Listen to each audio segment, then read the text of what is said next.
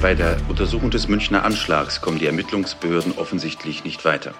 Als Bombenleger gilt nach dem gegenwärtigen Stand der Ermittlungen der 21-jährige Student Gundolf Köhler, der bei dem Anschlag mit elf anderen Menschen ums Leben gekommen ist. Das bayerische Innenministerium sieht sich damit in seiner Einschätzung bestätigt, dass es sich um die Tat eines Einzelnen handelt. BRD Noir. Das Attentat auf dem Oktoberfest 1980. 3. Spuren, die bleiben. Also das mit Gundolf Köhlers Motiv ist uns schon etwas klarer geworden, oder? Aber was ich bis jetzt immer noch nicht richtig verstehe, ist, wie gut, wenn überhaupt, Köhler tatsächlich in der militanten rechtsextremen Szene vernetzt war. Naja, seine Freunde wussten über seine Aktivitäten genau Bescheid, so viel wissen wir ja. Mhm. Aber wie sieht's denn mit den anderen Verbindungen aus, über die immer wieder gesprochen worden ist? Also in der Presseerklärung vom Juli 2020 heißt es dazu, auch sonst haben sich nach Ausschöpfung aller erfolgsversprechenden Ermittlungsansätze keine zureichenden tatsächlichen Anhaltspunkte für eine Beteiligung weiterer Personen als Mittäter, Anstifter oder Gehilfen an der Tat des beim Anschlag ums Leben gekommenen Gundolf Köhler ergeben. Insbesondere rechtfertigen die Ermittlungsergebnisse nicht die Annahme, dass Mitglieder rechtsgerichteter oder rechtsextremistischer Vereinigungen und Gruppierungen, vor allem Mitglieder der sogenannten Wehrsportgruppe Hoffmann, in strafrechtlicher relevanter Weise an dem Anschlagsgeschehen mitgewirkt haben könnten. Hm. Also alles wie gehabt. Mhm. Und beim Bau der Bombe soll er auch keine Hilfe gehabt haben. Naja, wir haben gelernt, dass es im strafrechtlichen Kontext immer um die Nachweisbarkeit geht. Also ob die Dinge nachher strafrechtlich relevant sind oder sein können. Sogenannte Verdachtsmomente reichen da nicht. Du erinnerst dich doch an den Anschlag 2016 in München, als ein 18-Jähriger im Olympia-Einkaufszentrum neun Menschen getötet hat und fünf weitere durch Schüsse verletzt wurden. Ja, alle Opfer waren Muslime, Romnia oder Sintisse. Amila S., Sabina S., Sefta D., Can L., Selçuk K., Janusz Roberto R., Hüseyin D., Djamant Dimo Z., Josef K. Und da musste ich gerade an die Begründung des bayerischen Innenministers Joachim Herrmann denken, warum der Attentäter aus München 2016 kein Rechtsextremist sein konnte. Und? Weil er nie Teil einer rechtsextremistischen Gruppe war. Dabei wurde ein eindeutig rechtsextremistisches Manifest auf seinem Rechner gefunden. Und die ErmittlerInnen haben auch von Anfang an gesagt, dass er eine rechtsextremistische Einstellung hatte. Mhm. Aber die anderen Aspekte, die geistige Verfassung, wurden als relevanter eingestuft. Hätten Sie noch einen Mitgliedsausweis einer rechtsextremen Partei finden müssen oder was? Was ist denn das für eine antiquierte Vorstellung von Radikalisierung und Partizipation? Heute wird der Anschlag als typischer Lone Wolf-Terrorismus bezeichnet. Im Prinzip geht es da um die individuelle Radikalisierung und dass man Teil einer ideologischen Gemeinschaft sein kann, ohne körperlich am gleichen Ort zu sein. Das ist dann wohl eher ein neues Konzept, oder? Also immerhin war es dem bayerischen Innenminister 2016 ja noch nicht bekannt. Du lass uns die Definition des sogenannten Lone Wolf anschauen. Mhm. Ähm, also, Lone, hier, als Lone Wolf Terrorismus bezeichnet man Akte, die von Personen begangen werden, die erstens individuell operieren, zweitens vorgeben, aus politischer Überzeugung zu handeln, drittens nicht einer organisierten Terrorgruppe oder einem Terrornetzwerk angehören, viertens ohne direkten Einfluss eines Anführers oder einer irgendwie gearteten Befehls- und Gehorsamshierarchie handeln, fünftens dabei für die Propaganda, die kommunikative Verbreitung ihrer extremistischen Ideologie selbst sorgen, sechstens Taktik und Methoden umsetzen, ohne direkten Befehl oder direkter Führung von außen. Das erinnert doch sehr an das, was Dr. Langemann in den 50er Jahren über den ersten Typus von Attentätern schreibt. Warte mal. Mhm. Hier, unter A. Den recht seltenen echten Einzeltäter, der seine Tat überwiegend aus eigenem Entschluss zur Durchführung bringt.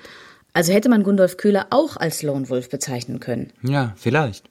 Neu ist der Lone Wolf Terrorismus also nicht. Hm, er, er, tritt heute nur verstärkt auf, weil sich unsere Leben mehr und mehr ins Netz verlagern. Mhm.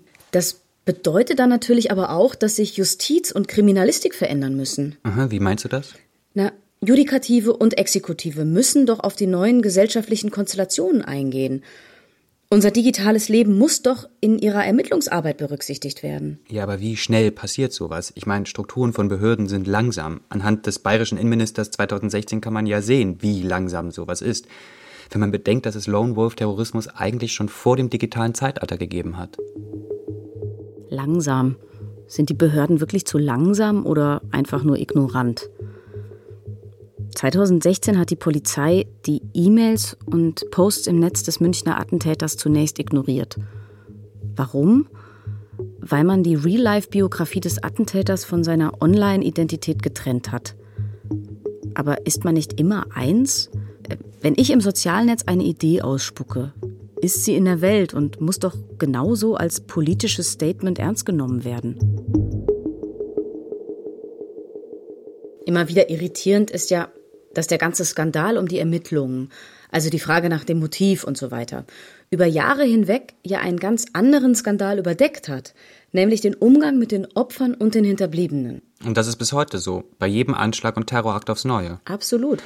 Das wird auch von uns Medien bedingt, also von der Art unserer Berichterstattung. Es mhm. sind mehrere Aspekte. Ich meine, jetzt gerade auch. Hier sitzen Wiebke und Roman und sprechen über rassistische Gewalt weil wir uns dazu entschieden haben. Wir können uns entscheiden, den Fall analytisch anzuschauen. Ja, das ist ja auch gut. Ja klar, aber das entspricht eben auch unserer privilegierten Situation. Das ist eine Perspektive. Die Perspektive der Opfer ist das nicht. Ja, das, ja, das stimmt. Aber irgendwie gibt es da noch eine andere Problematik. Also was ich meine ist, dass der Skandal um die Ermittlungen, die Frage nach dem Motiv also, den Skandal der Opfer überdeckt.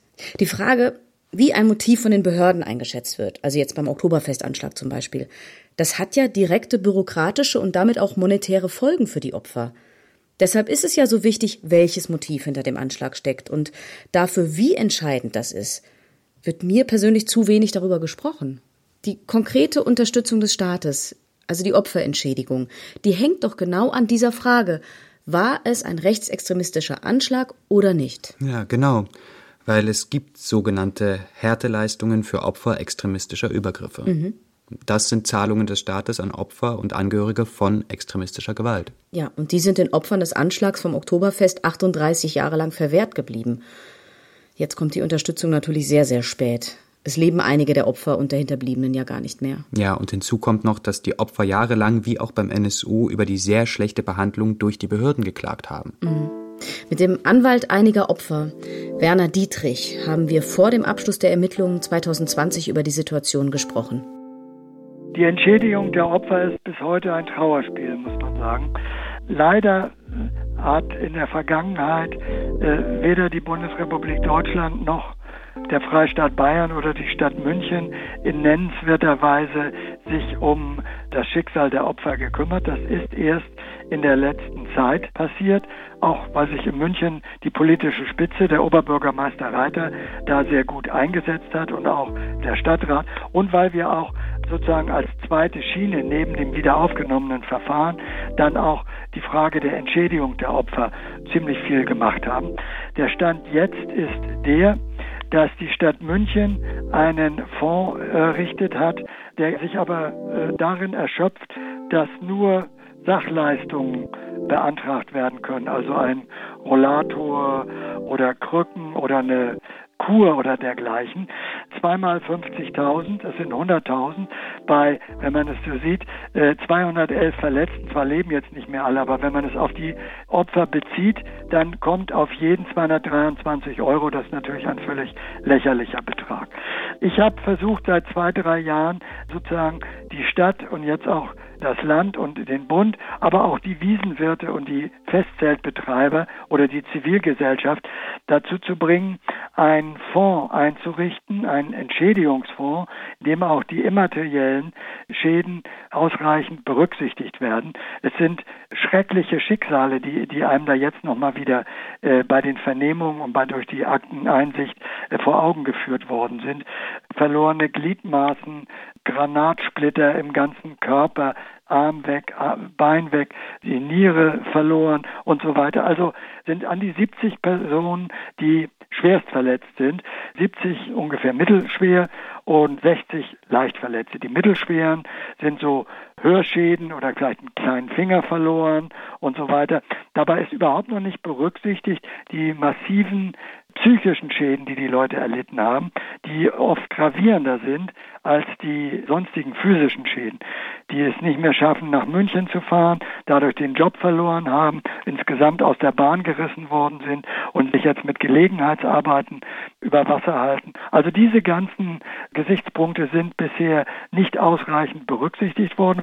Eins muss man noch sagen, es hat eine außerordentlich schäbige Behandlung der Opfer durch die Versorgungsämter gegeben. Die Opfer klagen unisono darüber, dass sie sehr, sehr schlecht behandelt wurden, dass sie runtergestuft wurden, dass sie dauernd zu neuen Untersuchungen kommen mussten, dass die Atteste angezweifelt wurden, dass sie, wenn sie arbeitsunfähig waren, von 80 auf 60, von 60 auf 40 und so weiter runtergestuft wurden. Also dass anstatt dass ihr Leiden und ihr, ihre Probleme anerkannt wurden, wurden sie da mehr oder weniger vorgeführt oder schlecht behandelt. Das muss man auch berücksichtigen bei der Frage, wie kann eine Entschädigungsregelung für die Mandanten jetzt noch aussehen. Aus realpolitischem Kalkül keine Fehler eingestehen zu wollen. Aus dieser Ignoranz entsteht für Menschen echtes Leid. Dabei gibt sich die Politik immer so besorgt. In Fällen wie diesem hat man das Gefühl, dass politische Entscheidungen nur auf ihr Potenzial für mögliche Wählerinnenstimmen ausgerichtet sind.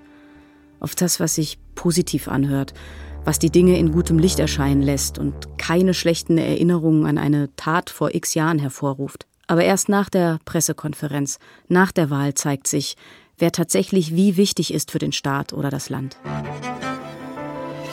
Also je mehr ich darüber nachdenke, desto frustrierender finde ich das Ganze. Es kann doch nicht sein, dass diese Dinge, die jetzt erst klar werden, von der Beharrlichkeit einzelner Leute abhängen oder noch schlimmer, einfach vom Zufall. Was genau meinst du denn? Naja, Ulrich Chaussy, der ist auf die Sache mit den DNA-Spuren nur durch Zufall gestoßen. Ja.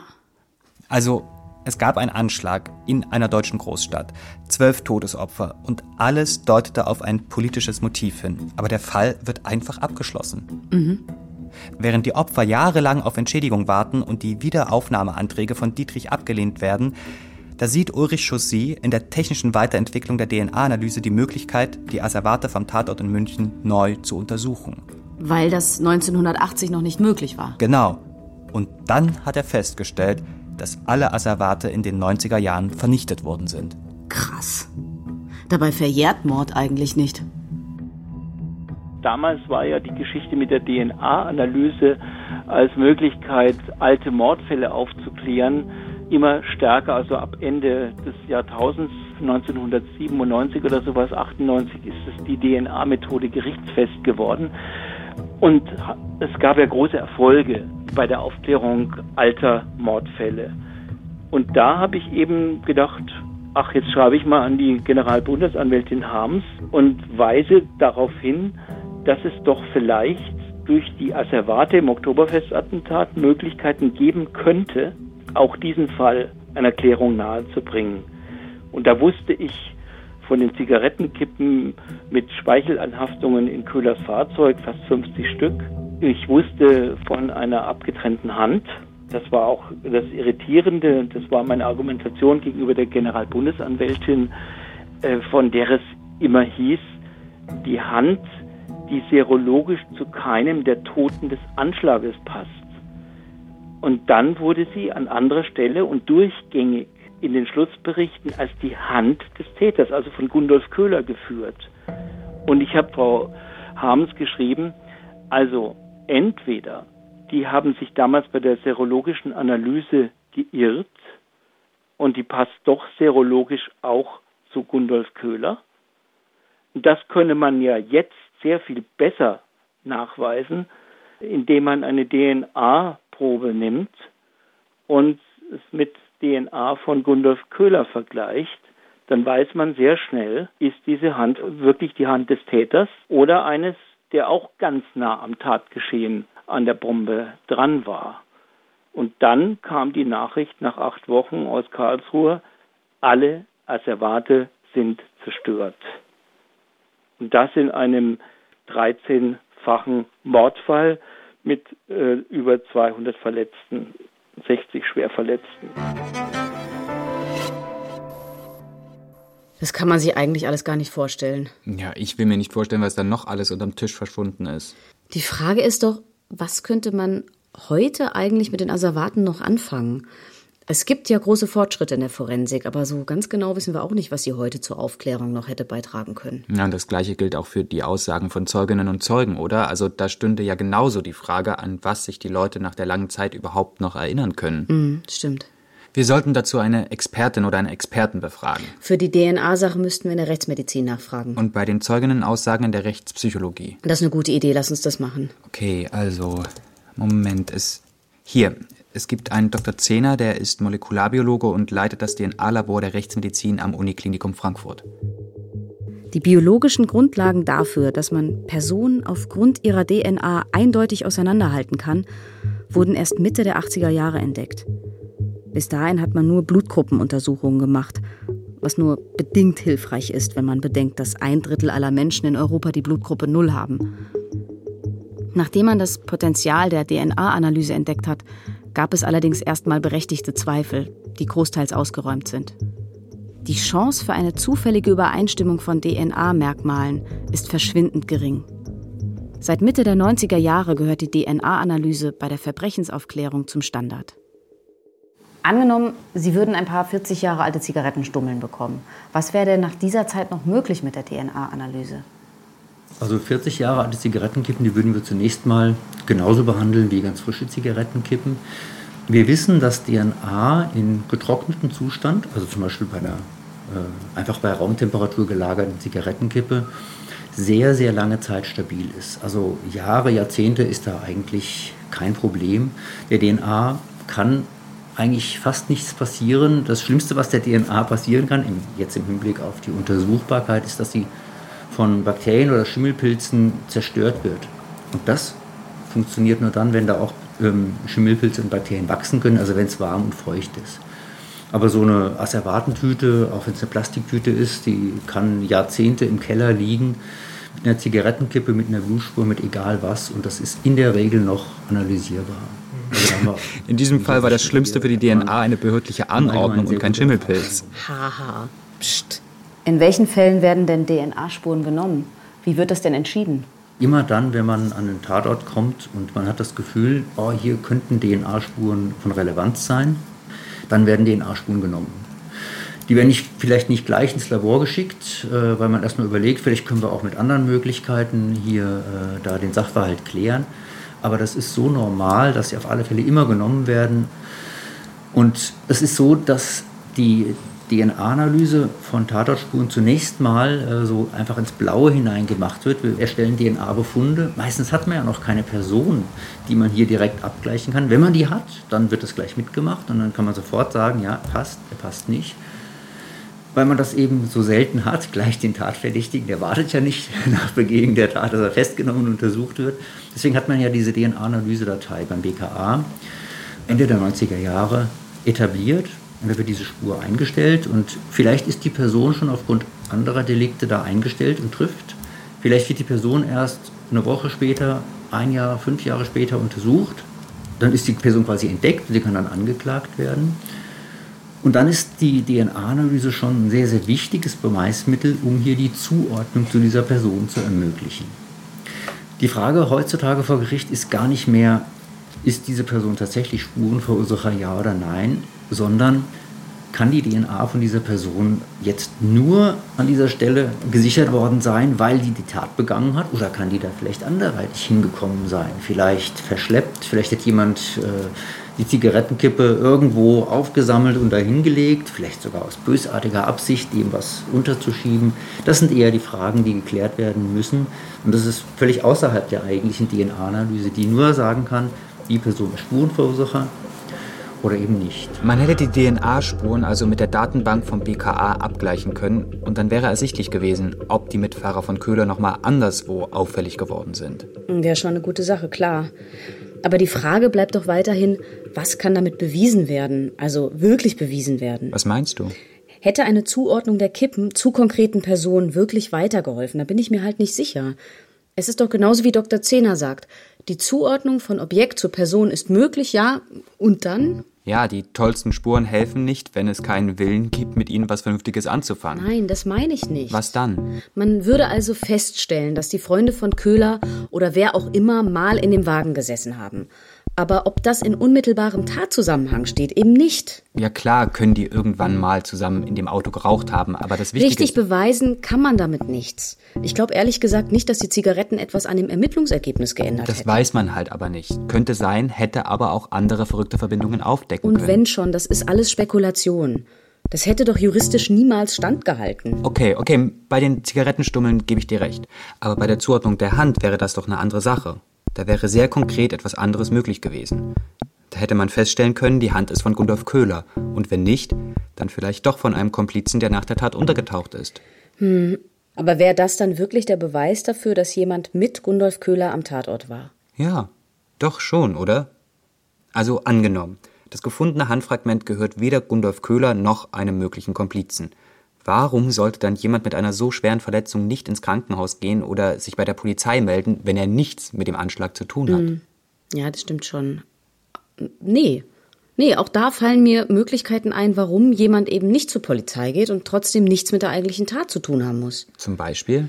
Ja, zum Beispiel, wenn jemand illegal in Deutschland ist oder wenn jemand ohne Arbeitserlaubnis verbotenerweise auf der Wiesen arbeitet. Das gab's damals, soweit ich weiß, auch schon. Ja. Sowieso darf man nicht vergessen, dass es viele Fälle gibt, in denen sich Opfer von rassistischer Gewalt nicht trauen, zur Polizei zu gehen, weil sie mit der Polizei selbst schon rassistische oder diskriminierende Erfahrungen gemacht haben. Das ist auch einer der Gründe, warum man den Statistiken über rassistisch motivierte Gewalt sehr kritisch gegenüberstehen muss, weil die große Dunkelziffer der Straftaten gar nicht erfasst wird.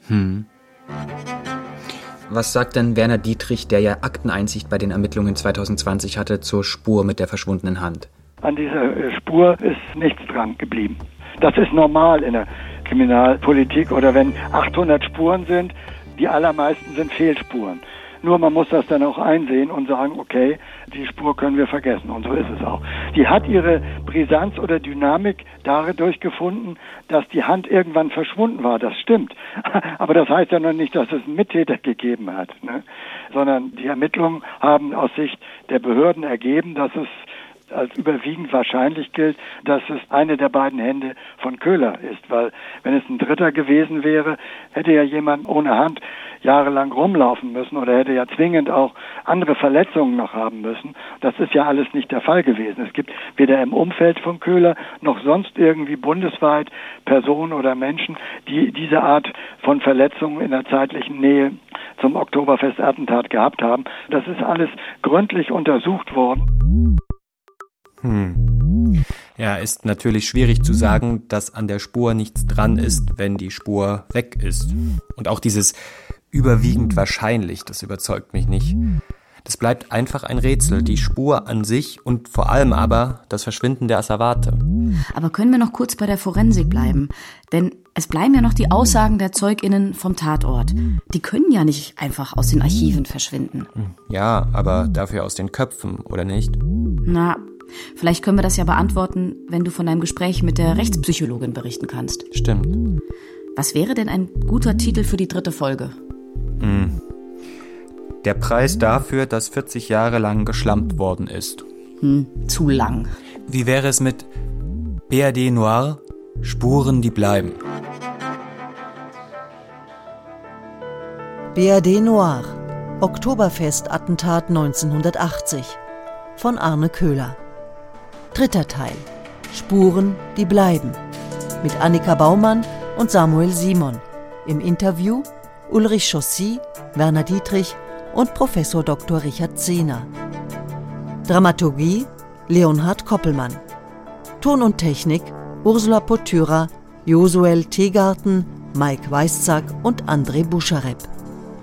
Eine Produktion des Hessischen Rundfunks 2020. Redaktion Leonhard Koppelmann